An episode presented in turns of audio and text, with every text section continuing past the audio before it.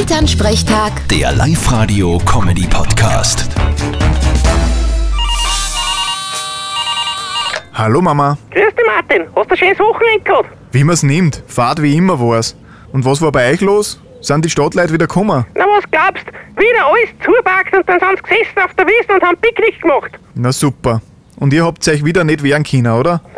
glaubst du, diesmal sind wir schwere Geschütze aufgefahren, die kämen so schnell nimmer. Au weh, was habt's denn gemacht? Du, du, ich bin einfach einmal eine Runde mit dem Adelfassel ausgefahren und hab die Wiese geadelt. Na, die haben geschimpft. Ma, du bist gemein. Okay, gehört dir nicht ein. Wie der Papa wieder zurückgefahren ist zum Nachfüllen, ist so ein Narischer hinter den Allfassel nachgerannt und hat geschrien. Und dann? naja, ein bisschen was war noch drin, hab ich nur mehr auftrat.